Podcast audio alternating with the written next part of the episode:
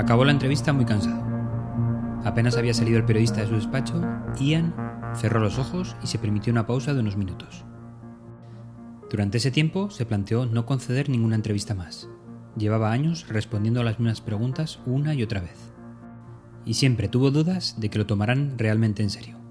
Se sentía en muchas ocasiones como una atracción de feria. Ian era bioquímico y doctor en medicina, y sus estudios estaban bajo el rigor científico. Pero siempre quedaba un resquicio para las dudas, incluso para él mismo.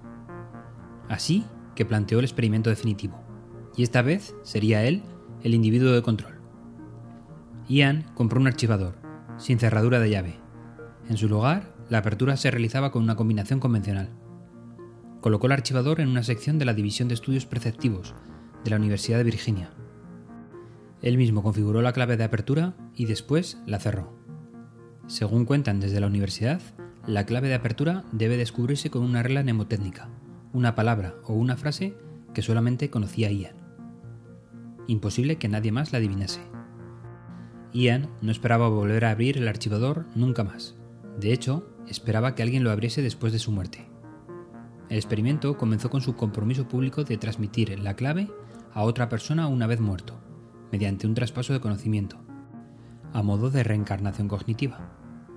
Y es que Ian había realizado más de 3.000 entrevistas y estudios con niños durante los últimos 40 años de su carrera, investigando cómo el conocimiento pasado aparecía nuevamente en nuevas personas años después. Y ahora le tocaba el turno a él.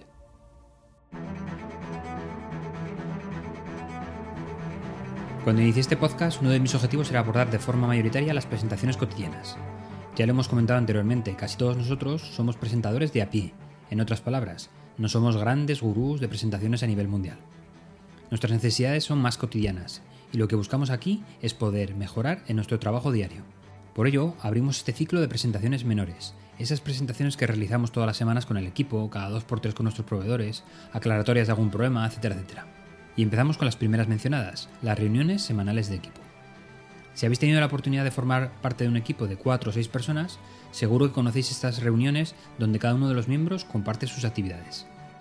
Hago distinción entre dos presentaciones. La primera, si eres el coordinador del equipo, y la segunda, si eres un colaborador del mismo. En ambos casos, yo te sugiero varias estrategias. Primero, créate una presentación plantilla, que contenga los puntos básicos a tratar cada semana. Esto ahorra mucho tiempo de trabajo y mucho estrés psicológico, pues solo hay que actualizarla. Y además, le permite al equipo ver el progreso del proyecto en sí. Eso sí, actualízala con rigurosidad. Cuidado con el copia-pega, pues puede jugarte una mala pasada si muestras falta de interés en la actualización. Segundo, resalta los avances con respecto a semanas anteriores. Para esto es muy habitual usar un color distinto con respecto a la versión anterior, que resalte las novedades. Si eres coordinador, plantea los retos de los días o semanas siguientes y sobre todo dedica secciones independientes a aquellos puntos que requieran más esfuerzo por parte del equipo. De nuevo, de forma implícita, estarás reforzando al equipo que esos puntos son vitales para todos. Si eres colaborador, he de decir que tienes el privilegio, entre comillas, de contar con el grado de atención máxima dentro del equipo. Tu coordinador estará encantado de que actualices la información para todo el equipo, y tus compañeros estarán expectantes por tus avances. Aprovechalo, y la mejor forma es resaltar, además de los puntos de avance, los puntos de bloqueo.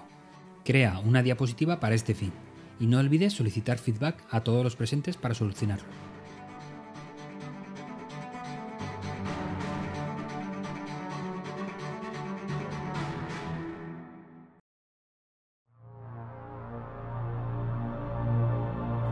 Ian Stevenson consideraba que el concepto de reencarnación podía complementar a los de herencia y medio ambiente para ayudar a la medicina moderna a entender aspectos del comportamiento humano y su desarrollo.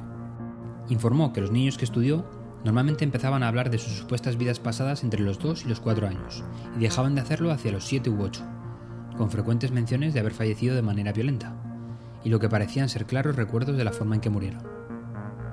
Después de entrevistar a los niños, sus familias y otros, Stevenson intentaba identificar si había existido una persona que satisfaciera las diversas afirmaciones y descripciones recogidas, y que hubiera muerto antes del nacimiento del niño. Las conclusiones de Stevenson obtuvieron poco apoyo en la comunidad científica. Se afirmaba que la técnica de trabajo de campo de Stevenson era la de un detective o un periodista de investigación, buscando explicaciones alternativas al material que se le ofrecía.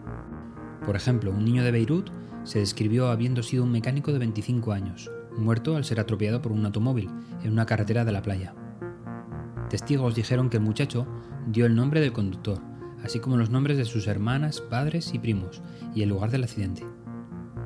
Los detalles coincidían con la vida de un hombre que había muerto años antes de que naciera el niño, y al parecer ajeno a la familia del mismo. En estos casos, Stevenson buscaba explicaciones alternativas. Que el niño hubiera descubierto la información de una manera normal, que los testigos estuvieran mintiéndole a él o a ellos mismos, o que el asunto se redujera a una coincidencia.